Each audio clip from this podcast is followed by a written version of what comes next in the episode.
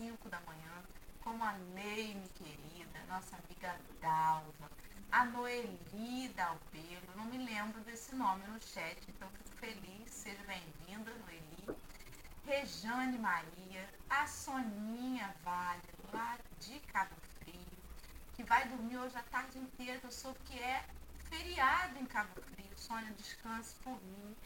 Jorge Miachiro, a Vânia vai não, né, Marcela? Hoje tem reunião, ela tem reunião mediúnica três horas da tarde. Ah, meu Deus, é.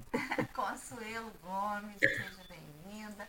A Eliane Maria, Silvia Munhoz, Dona Geni, queridíssima, Gilvânia, a Sônia Centeno, todos os outros amigos e amigas que já estão com a gente sintam-se abraçados, você que está assistindo ou ouvindo a gente em outra rede que não no YouTube, também se sinta envolvido, participe desse grande grupo que se reúne aqui, querendo mudar, querendo fazer diferente todo dia. Bom dia, Marcelo, querido. Queridas, que festa que vamos realizar hoje aqui. Essas amigas queridas, Ana Laura, amiga porque, gente, eu fico vendo essas meninas, eu conheci tudo grávida. Aí eu fico. A, a, a, eu não sei, é, o tempo passa, o tempo voa. E, e, e, é bom, bom porque a gente vai se reencontrando em outras configurações.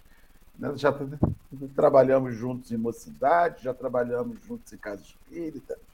E é uma alegria hum, enorme estarmos com essa amiga. Ana Laura, para quem não te conhece, acho que é meio difícil, que você já esteve aqui várias vezes, mas sempre tem um companheiro novo aqui. Apresente-se para esse amigo, querida. Bom dia, bom dia, bom dia com muita alegria, né? Muito bom estar entre amigos. Eu sou Ana Laura Calenzo, eu moro hoje em Araruama, né? Morei durante muitos anos em Cabo Frio, eu estou frequentadora, estou trabalhadora do Centro Espírita Amor e Caridade de Cabo Frio, mas estou sempre lá no Trabalhador de Jesus, né, Marcelo? Lá com aquela família linda também que me acolhe com tanto carinho. Então, essa sou eu, Ana Laura Calenzo, que gosto muito de, de conversar, de compartilhar, de estudar, né? E fico assim muito feliz de estar aqui com todos esses amigos que escolheram, né, estar conosco numa segunda-feira, de manhã cedinho, depois de tanta festa, né, Dorinha? 19 graus é a temperatura aqui em Araruama, está um friozinho gostoso, mas o nosso dia com certeza vai ficar bem aquecido com as nossas reflexões aqui, com o que Emmanuel trouxe para nós com tanto carinho. E obrigada ao café por me receber sempre tão carinhosamente aqui, né? bom dia novamente, então, para você que está chegando agora no café e que falou assim: Eu conheço a Ana Laura, conhece mesmo. Como disse Marcelo, a Ana já esteve aqui com a gente, está com a gente, ó, há tempo já aqui no café, bastante tempo. E você que está esperando aí o informe do link, o Marcelo já colocou o link no chat, o link de hoje, que é do texto O Homem Bom, faz menção ao Evangelho de Lucas, capítulo 10, versículo 37, foi retirado do livro Religião dos Espíritos, item 49. Então, se não tem o livro em mãos, deseja separar o texto para uma nova leitura, tá aí. Não deixa de separar esse link, favoritar aí para você acessar também. Meus amigos queridos, antes da gente começar a leitura, Vou pedir a Marcelo, essa alma iluminada que se refez, reenergizou-se com Helena no fim de semana, para fazer para a gente uma prece. Por favor, querido. Ai, Senhor. eu não sei nem por onde iniciar, porque a vida da gente é uma luta, né? Tem hora que a gente tem desânimo, eu não sei se vocês têm, mas tem hora que dá desânimo. Aí você vê os seus, vê os outros e descobre que os outros também são seus e que você é dos seus e também é dos outros. Que a gente vai descobrindo esse senso de família universal. Ana Laura é de Nilo, é de Carol, é de Aline, mas também é nossa. A, a, a Dora é de Henrique, é das meninas, é de Jéssica, é de Sofia, é de Alice, também é. É de Aline, o gato. Então, assim, todos nós somos dos nossos e somos dos outros. Eu acho que isso é um pouco do samaritano né, o próximo da gente. Né? Então, a gente está aqui hoje com uns com os outros, somos uns dos outros, precisamos uns dos outros. É por isso, Senhor Jesus, que a família só aumenta. E também aumentam as rusgas, aumentam as confusões, mas também aumenta o amor, aumenta o sentimento, aumenta a confiança, aumenta aumentam os ouvidos para nos ouvir, aumentam aqueles que vão nos falar algo, que vão nos dizer algo. E nós estamos hoje aqui para chegar a estas pessoas, a esta família espiritual que se liga ao Café com o Evangelho, se liga nas reflexões, para podermos estudar, pensar, escutar, falar, enfim atender, socorrer e se medicar. Muito obrigado, Jesus, por essa oportunidade de estarmos aqui entre amigos. E fique conosco, nos guiando e orientando mais essa, essa manhã linda. Graças a Deus. Graças a Deus. Vamos na tela aí com o texto. E é verdade. Aninha, Aninha fique à vontade para começar aí a leitura. Então, mais um bom dia a todos, quem está chegando, quem vai chegar. O homem bom, o homem bom. Conta-se que Jesus, após narrar a parábola do bom samaritano, foi novamente interpelado pelo doutor da lei, que, alegando não lhe haver compreendido integralmente a lição, perguntou sutil: Mestre, que farei para ser considerado um homem bom? Evidenciando paciência admirável, o Senhor respondeu: Imagina-te vitimado por mudez que te iniba a manifestação do verbo escorreito e pensa quão grato te mostrarias ao companheiro que falasse por ti a palavra encarcerada na boca. Imagina-te de olhos mortos pela enfermidade irremediável e lembra a alegria da caminhada ante as mãos que te estendessem ao passo incerto, garantindo-te a segurança. Imagina-te caído e desfalecente na via pública e preliba o teu consolo nos braços que te oferecessem amparo, sem qualquer desrespeito, desrespeito para com os teus sofrimentos. Imagina-te tocado por moléstia contagiosa e reflete no contentamento que te iluminaria o coração perante a visita do amigo que te fosse levar alguns minutos de solidariedade. Imagina-te no cárcere, padecendo a incompreensão do mundo. E recorda como te edificaria o gesto de coragem do irmão que te buscasse testemunhar entendimento. Imagina-te sem pão no lar, arrostando amargura e escassez, e raciocina sobre a felicidade que te apareceria de súbito no amparo daqueles que te levassem leve migalha de auxílio, sem perguntar por teu modo de crer e sem te exigir exames de inconsciência. Imagina-te em erro, sob o sarcasmo de muitos, e mentaliza o bálsamo com que te acalmarias diante da indulgência dos que te desculpassem a falta, alentando-te o recomeço. Imagina-te fatigado, intemperante e intemperante e observa quão reconhecido ficarias para com todos os que te ofertassem a oração do silêncio e a frase simpatia. Em seguida, ao intervalo espontâneo, indagou-lhe o divino amigo: Em teu parecer, quais teriam sido os homens bons nessas circunstâncias? E ele respondeu: Os que usassem de compreensão e misericórdia para comigo, explicou o interlocutor. Então, repetiu Jesus com bondade: segue adiante e fazem também o mesmo. Emmanuel. Essa belíssima passagem, esse convite maravilhoso, não é, Dora, Marcelo e amigos, para que nós possamos, durante esse dia, pelo menos, ou durante essa semana que seja, ou durante o tempo que for, nós possamos estar alertas né, para os chamados do Cristo, para nós possamos mostrar o nosso bom, aquilo que é bom de dentro de nós, o homem bom que nós somos. Porque nós somos bons, né, Marcelo e Dora? Não é, pessoal? Nós somos bons. E Emmanuel faz esse convite maravilhoso já nessa segunda-feira, já nos dando essa sacudidela. Fala, esperta, menina, acorda, vamos lá, vamos aproveitar essas oportunidades maravilhosas. E é interessante porque é, Emmanuel vai falando né, que depois que Jesus narra a parábola do bom samaritano, ele foi interpelado novamente pelo doutor da lei. Quando nós vamos lá em Lucas, né, no capítulo 10, buscar essa passagem, nós vemos que Jesus estava é, falando, já tinha sido interpelado, né, de como viver a vida, a vida eterna.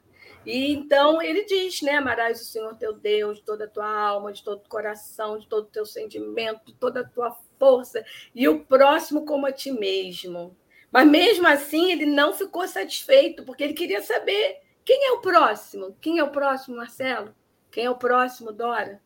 Então ele faz essa pergunta, e daí Jesus conta a, a parábola do bom samaritano, que é a parábola que nós já conhecemos bem, né? Mas será que nós já compreendemos integralmente? Eu achei interessante essa, esse momento em que é, Emmanuel fala sobre isso. Né? Quando chega ao finalzinho, ainda ele interpela mais uma vez: Mestre, que farei para ser considerado homem bom? Né? E daí eu penso que vale a pena nós lembrarmos quem era o doutor da lei. Por que será que ele, além da questão de querer testar o Mestre Jesus, que nós sabíamos que eles eram danadinhos e faziam essas perguntas para testar, para ver o que, que o Mestre Jesus ia responder, mas além de tudo isso, tinha a questão de quem era o doutor da lei, né? que eram aquelas criaturas, aqueles homens aquela, aqueles caras que, na verdade, como o nome já diz, estudavam a lei judaica. Então, eles estudavam, eles interpretavam e eles ensinavam. Então, eles faziam uso daquela lei de que maneira? Né? Por que, que talvez eu fiquei ainda pensando que o que será que inquietou bem aquele doutor da lei? Ainda mais quando Jesus fala de ajudar o próximo. Aí depois ainda dá o exemplo do bom samaritano. Ele Jesus podia dizer, né? Passou um doutor da lei e viu ali o caído, estrupiado, já que ele é o conhecedor da lei judaica, né? E foi lá e teve compaixão e ajudou aquele homem, aquela criatura. Mas o doutor da lei, talvez o que tivesse o inquietado foi o fato de conhecer a lei como ele conhecia e saber que ele precisava transmitir os seus ensinamentos gratuitamente nem sempre ele assim o fazia. E mais, sendo conhecedor da lei, né, e daí eu trago para nós, como espíritas, como estudantes, como conhecedores ou pseudo-conhecedores né, dos ensinamentos do Mestre Jesus, e o que inquietou também ele foi o fato dele utilizar a lei muitas vezes a seu favor alguma semelhança com os momentos que nós vivemos atualmente? Acho que não, né? Imagina, né, Marcelo? Então, ele aproveitava das suas habilidades, do seu conhecimento, eles aproveitavam para interpretar a lei de uma forma de modo que eles pudessem, vamos assim dizer, fugir das exigências da lei. Olha que interessante. Então, eles foram, inclusive, reprimidos por Jesus no momento da cobrança lá do óbolo da viúva. Lembram dessa passagem? Pois é. Então, eu penso que vale nós pararmos para pensar quem é esse doutor da lei? quem somos nós? Por que será que ele, Emmanuel diz que não haver compreendido integralmente a lição, ele perguntou: Mestre, que farei para ser considerado homem bom? Será que nós já fizemos essa pergunta para nós mesmos? E aí eu comecei, Marcelo e Dora e amigos, a refletir sobre a parábola do bom samaritano. Quando Jesus começa a contar né, que um homem descia de Jerusalém para Jericó e ele cai na mão, e Lucas já fala dos é, assaltantes, né? em algumas traduções nós vemos a palavra dos ladrões, e ele cai na mão dos ladrões que fizeram o que com ele? Que o despiram, que o cobriram de ferimentos e deixaram ele semi-morto. E aí eu fiquei refletindo, né? Como nós estávamos conversando nos bastidores. Cada vez que nós lemos as parábolas, os ensinamentos do Cristo, ele vai falar do nosso coração de acordo com o momento que nós estamos vivendo. E o momento que eu estou vivendo é o momento de refletir sobre mim mesma, né? Sobre o que vai no meu coração, do que eu estou fazendo na minha existência. Que será, eu comecei a pensar, será que em algumas situações eu não sou esse assaltante? No sentido em que não moral Será que muitas vezes eu também não sou esse homem que estou sendo assaltada? Qual é o sentido disso? Porque nós sabemos que, é, é, já estudamos isso, que quando fala que o homem descia de Jerusalém para Jericó, há uma, essa descida ela simboliza uma queda de para planos inferiores. E é nesse momento do padrão vibratório nosso que baixa um pouquinho, é que nós somos tomados de assalto na nossa casa íntima. Ou, que nós gostamos de dizer que somos os assaltados. Mas será que nós também não assaltamos a casa íntima daqueles que convivem conosco? E é esse o momento de reflexão que eu estou aqui na minha vida, né? Em que momento aí eu estou talvez assaltando, tirando um pouco aí dessa, é, no sentido de, de tomando de assalto a casa íntima do outro, ou seja, atacando, surpreendendo, tirando, roubando. E aí eu fui ali na Emmanuel quando ele diz, quando ele fala da mudez, quando ele fala da surdez. Daí eu comecei a pensar na nossa relação com essas dificuldades dos nossos companheiros, da nossa visão. Como é que nós é, é, estamos vendo ainda esse companheiro que nasceu ou que por alguma situação da sua vida ficou cego, ficou mudo? Será que ainda nós estamos com aquele olhar de pena, do coitadinho, né? As pessoas vistas como, como dignas de pena da sociedade porque elas não são capazes de realizar nenhuma tarefa. Será que nós estamos com isso tirando delas, né? É, de alguma maneira, vamos assim dizer, a sua dignidade ou estamos nesse processo desse olhar afetando essas pessoas, olhando já de forma discriminatória, né? preconceituosa. E daí, quando eu olho, talvez, aquela pessoa, ainda mais nos dias de hoje, né? Que você não sabe quem é quem, aí você fica assim: como é que eu vou estender a mão ali e ajudar o ceguinho? Uma vez eu fui ajudar o ceguinho Aí eu fui assim, ah, só quer ajuda? Aí peguei, ah, sua mão é macia. Aí pronto, aí a gente já para de ajudar o ceguinho, ou então nem vai, porque já tem esse olhar, né? Um tanto quanto preconceituoso. Então, eu fiquei pensando nisso um pouco também, quando Emmanuel fala dessas situações, desse nosso preconceito, desse nosso assalto, de tirar de, desse outro, de alguma forma, de uma certa violência moral não sei se eu estou viajando muito, viu? Me ajudem aí. Então, eu fiquei refletindo um pouco sobre isso. E que isso, esse, esse preconceito, essa violência, esse assaltar, tirar do outro essa possibilidade né, do crescimento, da ajuda, mas lembrando que isso acontece porque se permite que seja feito, de forma consciente ou inconsciente. Então, talvez de forma consciente, nós estejamos na posição do assaltante ou talvez até de uma forma inconsciente na nossa relação do dia a dia.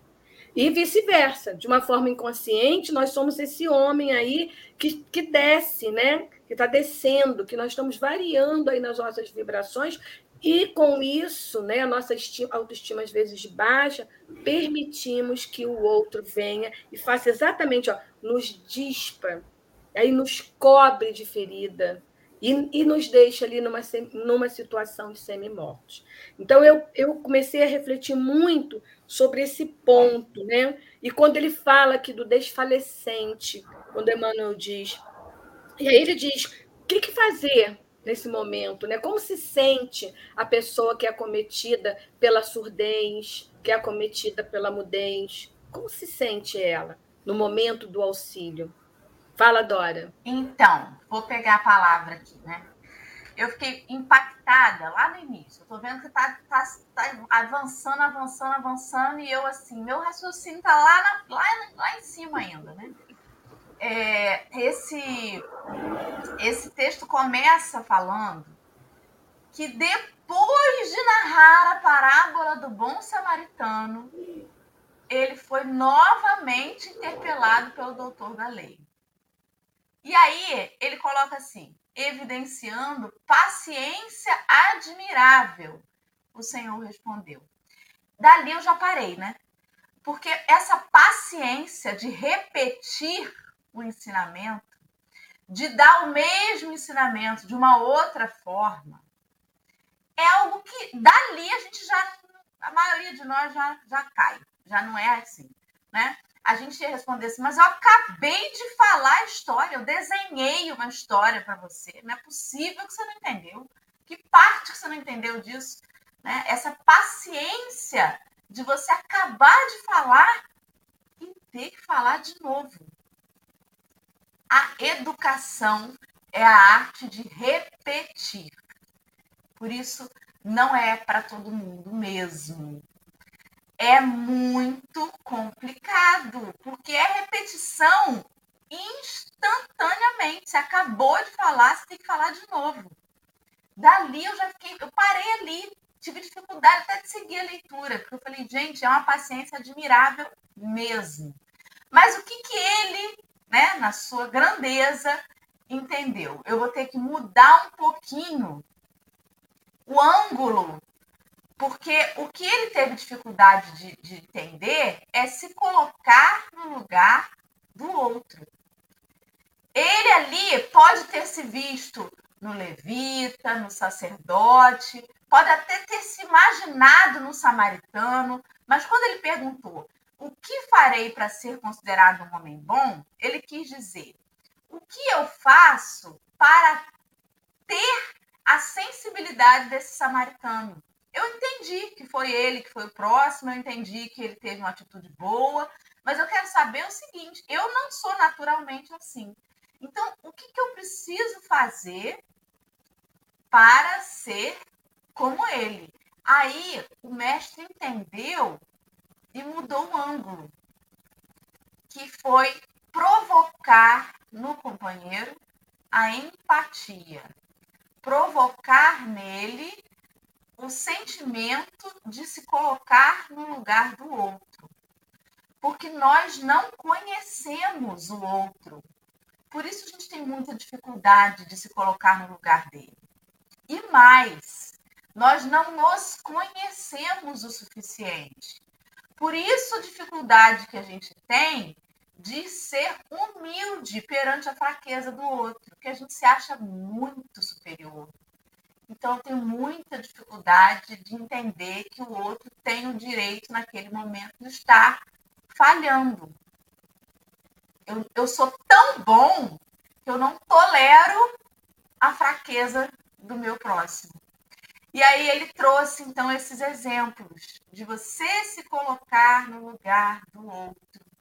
E ao se colocar no lugar do outro, você também faz um exercício de autoconhecer-se. E aí é que clinca com o que a Ana Calenzo falou, de eu começar a perceber o que é que me assaltaria na estrada, o que, que é o meu ponto fraco. E a gente tem ponto fraco, né? Às vezes, se eu chamar Marcelo de, de, de feio, ele não vai estar nem aí né? Mas se alguém me chama de feia, caga meu dia. Eu falo, gente, eu tenho que comprar um creme anti-ruga. Gente, a idade está batendo na porta. Cada um tem o seu gatilho. E a gente precisa respeitar o gatilho dos outros. E não subestimar, né? Imagina se eu vejo lá o companheiro né, com os olhos mortos pela enfermidade irremediável e viro para ele do alto do meu pedestal espírita e digo assim: meu amigo, o espiritismo não tem vítima. Você está aí com essa doença, você tem que passar por isso, não tem jeito. Né? Vai saber o que, que você aprontou para estar tá agora tendo que ficar em cima dessa cama. Achando que a gente está fazendo uma caridade imensa. E aí ele diz assim: e, e quando é você que é chamado a pagar os seus débitos ou a realizar as provas que você talvez tenha até escolhido?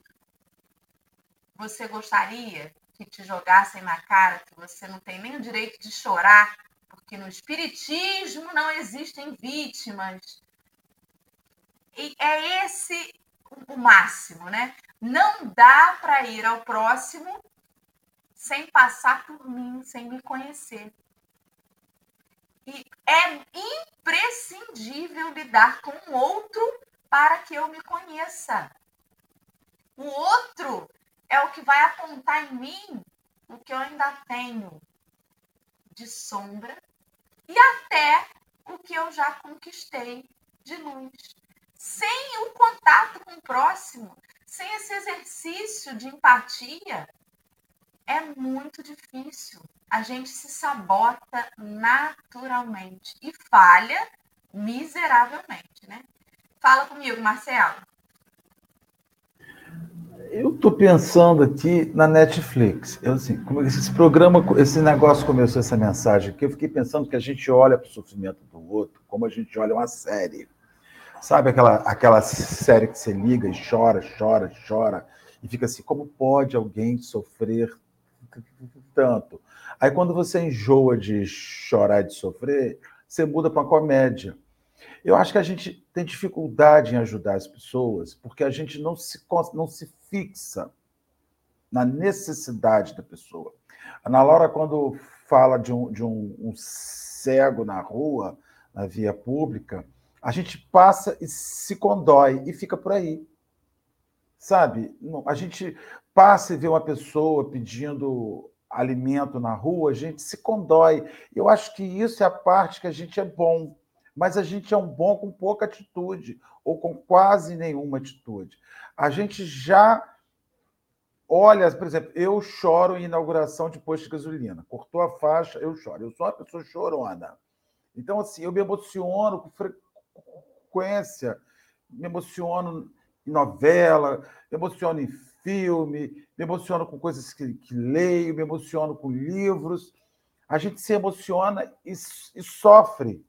Só que a gente ainda fica no nível de um sofrimento de longe, de um sofrimento pouco ativo. Nós ainda temos em relação ao outro um sofrimento que é passivo, a gente sofre na passividade, sofre e fica assim: alguém tem que fazer alguma coisa. Meu Deus, quando é que alguém fará algo? Ou seja, sempre diz respeito ao outro. E aí, Emanuel vem nesse, nesse, nesse a, a, apontamento dizer que não é sobre o que o outro fa faz, fará ou não faz. É sobre o que eu faço, farei ou não faço. Então, assim, eu acredito que já haja um marco, graças a Deus, de, de crescimento com, com esse entristecimento quando a gente está vendo uma situação e se ressente naquela situação. Mas já está na hora da gente começar a dar outro passo, é ter uma ação naquilo que nos sensibiliza. Né? Assim, eu tenho pensado muito sobre isso. É muita gente sentida, muita gente dizendo que é um absurdo, e a televisão fez muito isso. A, a, eu digo, a televisão que é o precursor da mídia, né? toda grande mídia, é a imagem. Então você vê um, uma coisa horrorosa que aconteceu, vão entrevistar as pessoas, todo mundo tem uma repercussão de sensibilização, de sofrimento. Agora, se todas aquelas pessoas que se sensibilizaram agirem, resolve rapidinho a situação. Só que a gente vê que o mundo está muito sensibilizado com o mundo e pouco ativo. E vem Emmanuel dizer assim: olha, sensibilize-se com as dores dos outros, isso já é um sinal de crescimento. Agora precisa que você haja e não espere o outro agir, né? Eu ainda fico muito assim. Vamos ajudar? Então a gente fica assim muito no vamos. Vamos socorrer? Olha, você não quer socorrer, mas eu quero, então eu vou fazer o que eu tenho. Eu tenho em casa, tem uma pessoa passando fome, eu tenho em casa arroz, arroz e alho sal, porque todo mundo tem sal em casa. Vamos fazer um arroz soltinho, fresquinho. E vamos levar arroz para quem está com fome. É o que nós temos, vamos ter arroz. Então, assim, é, é, isso a gente ainda olha, a gente ainda olha para o outro no seu sofrimento como se fosse um filme triste. Sabe? Um filme, filme triste. Ah, vamos trocar de canal? Vamos trocar, trocar de canal? Me, me, me apanhei muitas vezes na rua. Às vezes você está indo para um shopping, que é um lugar feliz. Loja bonita, coisa bonita, ar-condicionado, gente bonita.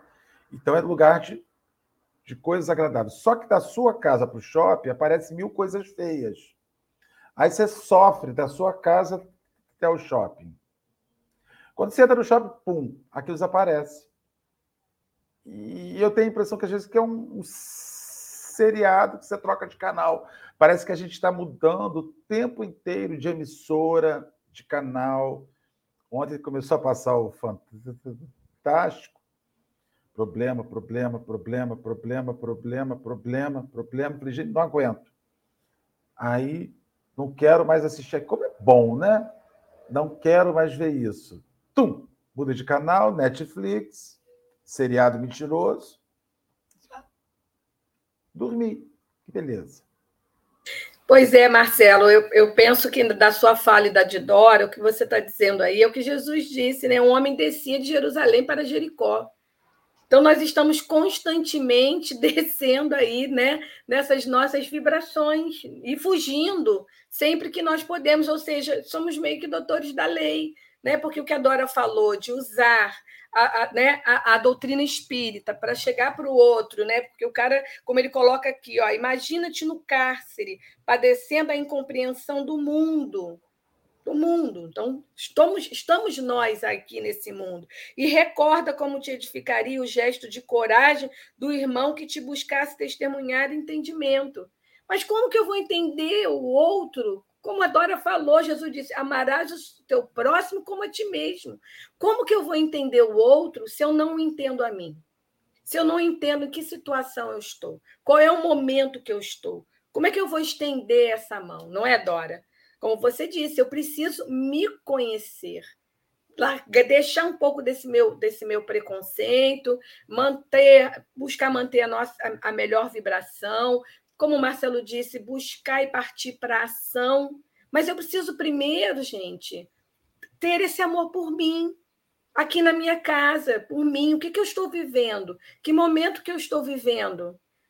Sabe? Eu preciso ter essa fortaleza também para que eu possa, diante das dificuldades, né, dizer assim: eu não dou conta, como diz o Marlon, ou eu dou conta. Se eu não dou conta, eu não dou conta. Eu preciso saber o que, que eu sou capaz de dar conta e trabalhar para dar conta. Porque as pessoas têm uma certa também dificuldade. E que ele coloca, imagina sem, sem pão no lar, arrostando amargura e escassez. E aí o que, que ele fala aqui? E raciocina sobre a felicidade.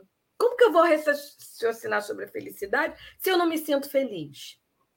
Não é isso? A boca não fala do que o coração está cheio. Jesus não disse que o nosso tesouro está onde está o nosso coração. Onde é que está o meu coração? nessa situação assim do homem bom? Será que eu sou boa para comigo mesma? Ai, Ana, você está sendo um pouco egoísta, egocêntrica. Mas, gente, eu não tenho. Fala, Marcelo. Ana, mas aí é a questão mais séria que nós estamos vivendo hoje, que é o, universo de depressão que a gente vive. Qual é o grande universo depressivo que nós estamos vivendo hoje? Nós estamos com a nossa vida é, relativamente saciada, nós não temos um caso de doença grave, nós não estamos com a mesa vazia, nós... e, e, tem um buraco na nossa alma, e esse buraco é essa ausência de alto amor, sabe? De, de, de, de auto, auto compreensão. É, é, a gente se rouba o direito à felicidade. Parece que a nossa vida é, ela, ela não, não, ela não, não, é, não é dado o direito de não estar na situação de pedinte. Parece que eu preciso ser um pedinte para poder estar feliz, como se isso fosse um processo de humildade. E muitos de, de, nós não estamos no chão, não estamos caídos materialmente, mas estamos caídos emocionalmente. E às vezes você, você vai pedir isso, você vai chegar para o seu samaritano e vai dizer assim: Olha, estou no chão. Ah, Dora, você não pode estar no chão, olha para sua mesa. Ah, Dora, você não pode estar no chão, olha para sua família que você sempre sonhou e que ela está ali linda. Ah, Dora, você não pode estar no chão, você não dorme na, na rua. Existem outras maneiras de nós estarmos no chão talvez isso seja a coisa mais complexa, emocional. Nós todos aqui somos adultos e já nos mostramos no chão, muitas vezes, uns para os outros. E, e, e não é só sobre o que se vê, porque você vai ter que ser samaritano também com o que você não vê.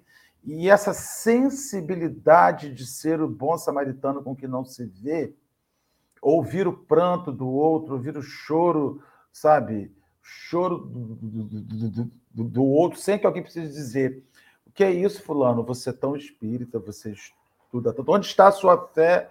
Nesse momento, a minha desceu pelo ralo. Tem horas que a minha fé desce ralo afora, porque eu estou construindo ela.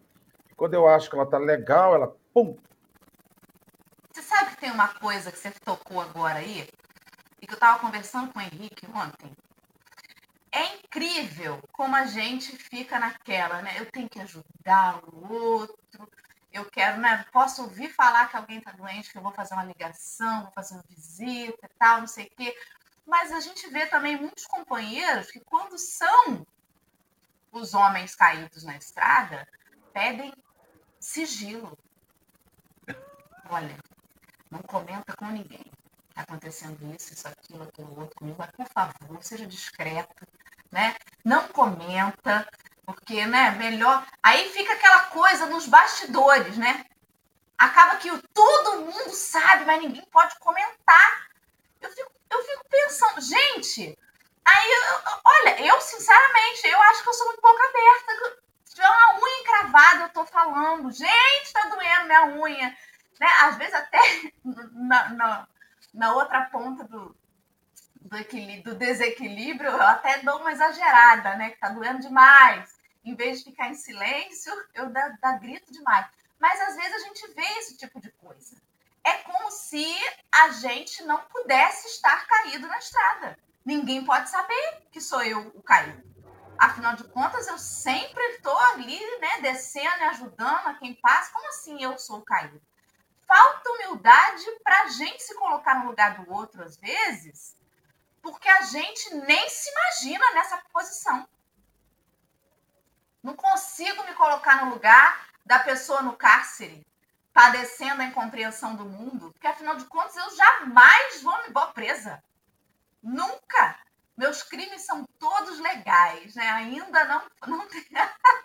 Então, às vezes a dificuldade é essa porque você vê o outro caído e pensa assim: eu não consigo me colocar no lugar dele, consigo me colocar no lugar de uma mulher com sete filhos, porque eu tenho juízo. Eu não vou ficar tendo filho aí à torta à direita. Entende? É tanto julgamento que na hora que você tá caído, porque alguma doença te acometeu, alguma coisa, o seu casamento ruiu, você fica assim, gente, olha, descrição, por favor, Marcelo, tô te contando isso porque você é muito meu amigo, mas não conta para ninguém. Gente, na casa espírita que você trabalha anos a fio, ninguém pode saber. Gente, quanto mais gente souber, melhor. É mais gente orando, mais gente fazendo prece, mas não. Não. Se eu for fazer o tratamento espiritual da minha casa, eu não quero, eu vou, falo direto com o médium, né? Porque eu não, não quero alarde. Por que, gente? Por que, que a gente não pode ser o caído e pedir socorro também? Fiquei, né, pensando nisso aí. Vai, Aninha. Muito bom, Dora. Por isso que já é, eu comecei exatamente a gente começar a refletir isso, né? Por que, que eu também não posso ser o, o ladrão? Gente, Será que eu não estou roubando né, a, a, a, expectativa, a paz, a expectativa de vida, de felicidade daquela pessoa? Não estou roubando a paz daquela pessoa, não estou roubando a dignidade daquela pessoa, não estou violentando aquela pessoa com o meu preconceito, com a minha imposição, né? De, de ah, eu sou assim, eu vivo assim, eu quero ser assim, eu quero fazer assim. Será que eu não estou num transito aí? E mas às vezes, né, Dora, pode ser também um pouco do nosso orgulho exacerbado, né? Já fazemos não tudo, mas o que já, mas o que podemos. Pois é, Vânia, mas não precisamos, não, não, não devemos ficar no que nós podemos, porque nós podemos mais. Jesus disse: Vós sois deuses, tudo que eu faço, faloeis, e muito mais se o quiserdes. Então, não ficar naquilo que nós podemos, nós podemos mais. Podemos mais para conosco. Por isso que ele fala aqui, ó, compreendido integralmente, e, e, e que, você, que nós ainda não compreendemos o verdadeiro papel que nós estamos fazendo aqui. Não conseguimos ainda compreender. E aí ficamos transitando. Né? Porque o dia que nós compreendermos né, e vemos aqui essa paciência que você trouxe do Mestre Jesus, né, explicando, explicando, explicando como é que é, como é que faz, como é que não faz. Gente, a gente já está careca de saber, Dora e Marcelo. Nós estamos carecas de saber, nós já estamos aqui estudando. Estamos bem na teoria, mas precisamos efetivamente nos conhecer. Um sábio Volo disse: conhece-te a ti mesmo. Nos despir desse preconceito, fazer que nem o cego de Jericó. O que, que o cego de, de, de que estava lá na porta de Jericó fez? No momento que ele viu Jesus, Dora, ele abriu o bocão, como você falou. Eu disse, mestre, eu estou aqui. Olha eu aqui, mestre, me ajuda aí. Aí os outros disseram o quê para ele? Menino, cala a boca, fala baixo, não grita, menino. E ele, ah, eu vou é gritar, porque eu quero sair dessa situação. Então nós precisamos ver isso, em que situação eu estou e se eu quero sair desta situação, né, Marcelo? Porque às vezes eu não quero sair daquela situação. E aí ele gritou, ele disse: Senhor! Aí Jesus parou. Né? Mas nós não precisamos ficar gritando que nem loucos para Jesus parar e olhar para a gente, não, porque ele está olhando o tempo todo, mas ele precisa que a gente faça um movimento. Né? E aí o que, que, que o cego faz? Ele larga a sua capa, que era a capa que dava a ele o quê? A segurança, porque naquela época os pedintes não podiam, não é que nem hoje, não. Você para em qualquer esquina e vai pedir. Né? O governo, você tinha lá um cadastro de pedinte de uma pessoa incompetente. Né? Você não tinha capacidade de viver o seu próprio sustento, ele não tinha profissão, ele não tinha nome, ele não tinha nada. Né? E aí o que, que acontece com ele? Ele pega, e aquela capa tinha um carimbo, olha, está carimbada aqui a sua incompetência. Você, né, o governo carimbava ali aquela capa. E ele faz ele sabia o que ele queria, ele se despoja, joga aquela capa fora e, ó, e vai. E Jesus pergunta para ele. Eu nunca esqueço um amigo. Uma vez eu estava conversando com esse amigo, e eu não sei se. Né, e ele, eu estava falando, ah, porque uma determinada situação e condição eu fiz isso. Aí ele falou assim: Você pensa que você é quem? Você pensa que você é mais do que Jesus? Porque Jesus pergunta: o que, que ele quer, o que, que você quer que ele te faça? Né? E eu nunca esqueci essa fala desse meu amigo, e de vez em quando eu lembro isso. Eu falo, gente, realmente eu não sou Jesus. Ele não me deu uma procuração para que eu possa né, agir aí e tomar atitude da vida das pessoas. Tanto que ele perguntou para o cego o que, que o cego queria. E o que, que ele disse? Eu quero ver. Ele podia ter dito, eu quero ser rico, Senhor. eu quero ter casa, eu quero ser rico, um monte de gente me servindo, mas não. Então, essa busca interior importantíssima de saber o que nós. E mais, é mais fácil. Põe lá de novo, Dorinha, é mais fácil des, é, o desabafo num botequim do que numa casa espírita. Quando se chora ou reclama, vem sempre um, uma, um piedoso dizendo: Você não é espírita? Ah, Sônia, eu concordo com você. Eu concordo que é essa fala mesmo, que foi o que Dorinha colocou, entendeu? Mas você não é espírita? E as pessoas dizem exatamente isso. Você que tem tanto conhecimento, que tem tanta teoria, você está aí agindo dessa forma, você está triste, como se nós não pudéssemos sofrer como se nós não pudéssemos chorar. É longe sentir dor, sim, sofrer, sim, naquele limite também, né? Não pegar aquela dor e fazer que nem a palavra do talento, pegar e enterrar aquela dor e se enterrar junto com aquela dor. Não é? É simplesmente passar isso adiante. Fala, Dorinha. Deixa eu fazer só uma colocação, né? A minha xará, Dorinha Henriques, colocou aí que ela é daquelas que grita a dor dela. Mas hoje, mais amadurecida, ela entende o direito daquele que quer silenciar. A fala não é para julgar quem omite o seu problema, mas é para a gente se colocar no lugar de analisar se eu omito, se eu silencio, por que, que eu faço isso? Será que é o meu orgulho? Por que, que eu escondo quando eu estou com dor? Não é para eu apontar o outro, cada um tem o direito de fazer o que quiser com o seu problema, com a sua dor, com a sua doença, com o seu casamento, enfim, né? Mas é uma reflexão individual. A gente, assim, não está usando aqui o, o, lugar de fala para apontar o comportamento de um que, que peca nisso, que peca naquilo, mas para a gente se ver. Eu sou daquela que grito minha dor, mas eu acabei de falar, eu grito além, né? Tá doendo isso aqui, eu falo que a dor tá imensa. Por que, que eu faço isso também? Por que, que eu preciso, às vezes, exagerar uma dorzinha? Eu sou daquela criança que, quando ficava doente, aumentava a manha, porque a mamãe fazia mais carinho quanto mais mãe eu fizesse. Será que eu sigo nesse comportamento? Então, é, é uma reflexão individual, né? E realmente, às vezes, é mais fácil se desabafar entre amigos, numa festa, alguma coisa assim, do que na casa espírita. Porque às vezes é o meu orgulho que me impede na casa espírita de desabafar. Não é porque o outro não me dá abertura. Às vezes sou eu mesmo que acho que não vou, não vou soltar aqui alguma coisa assim, porque vão me desacreditar, vão me afastar da tarefa se souber que eu estou em desequilíbrio. Porque às vezes até isso, né? Bem. Você sabe que precisa ter equilíbrio para determinada tarefa, e se você disser que não tem, vão te tirar, mas você se sente tão dono dela que, meu Deus, quem vão botar no lugar?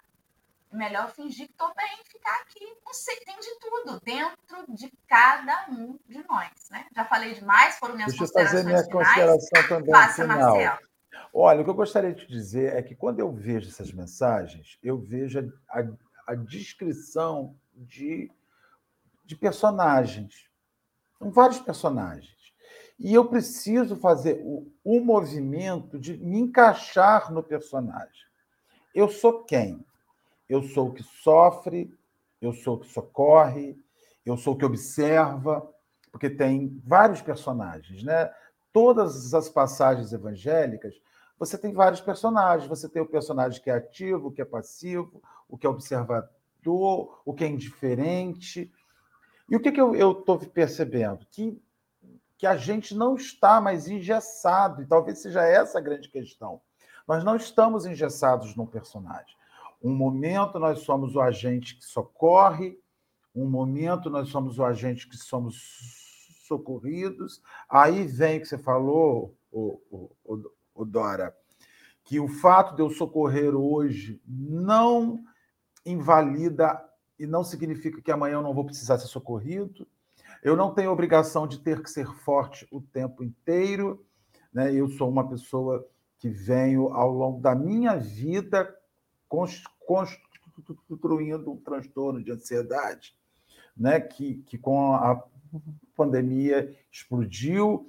Então, nunca permiti que alguém me exigisse fortaleza por conta de conhecer algo de doutrina espírita porque são lutas físicas, Você sofre fisicamente e o Espiritismo te dá contentamento, explica, mas não tira sua dor. O sofrimento está ali. Né? Por mais espírita que você seja, não tira de você a reação de uma quimioterapia, não tira de você a inflamação da sua, da sua unha, não tira de você o sofrimento da agressão no lar, das lutas domésticas. Espiritismo não tira isso de você. Conhecer não significa que isso vai ser tirado de você. Isso explica, mas não tira. O sofrimento está ali. Então, eu, eu desenvolvi um, um transtorno de ansiedade grave, ou melhor, ele potencializou na, na, na pandemia, que me levou ao psiquiatra, que me levou ao terapia, à terapia, e eu, eu consegui é, receber a ajuda da onde vinha, mas muitas vezes não conseguia receber a ajuda dos companheiros espíritas.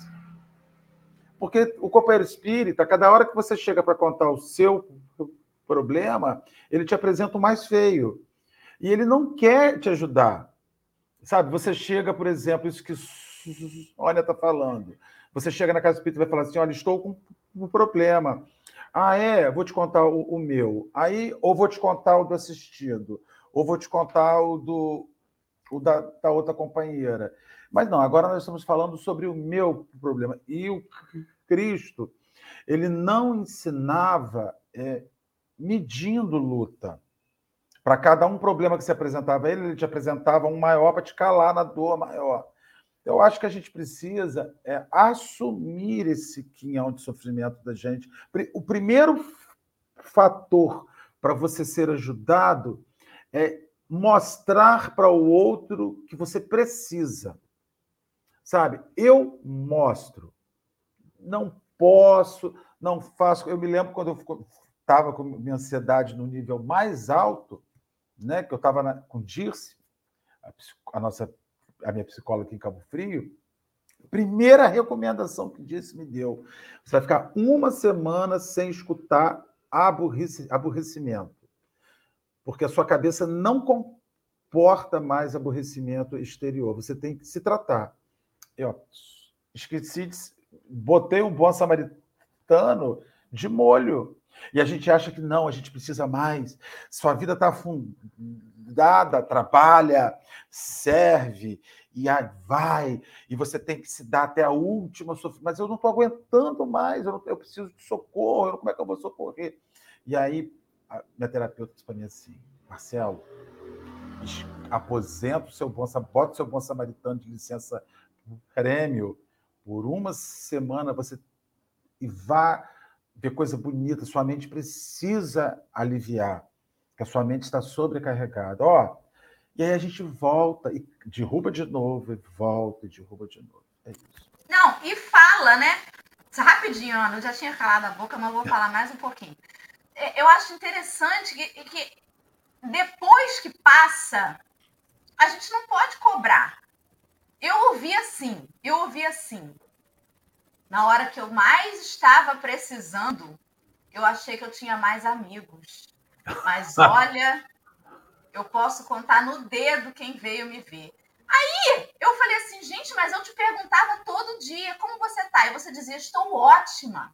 Jesus está me fortalecendo demais, estou ótima, tá tudo bem. E eu pensava, então tá, tudo bem, né? A gente tem que acreditar no que o outro fala. Porque depois não adianta você cobrar. Passei uma fase horrível.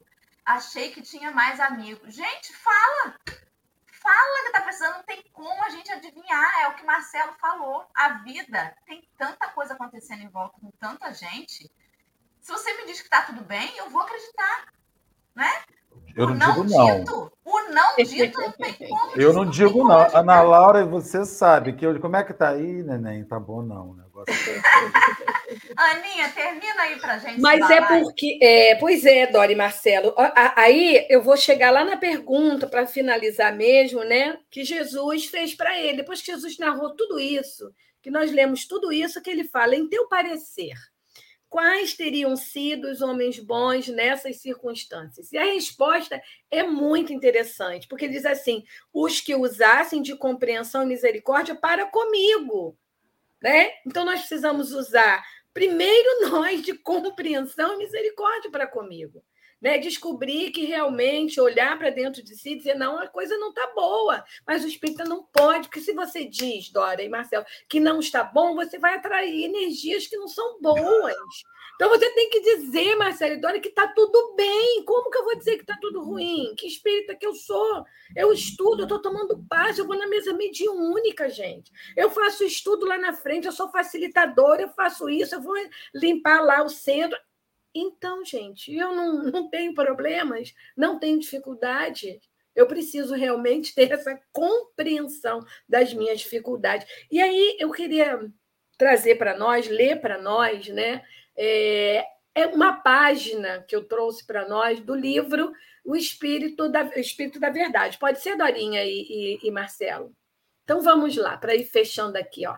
É o capítulo 86, Os Novos Samaritanos.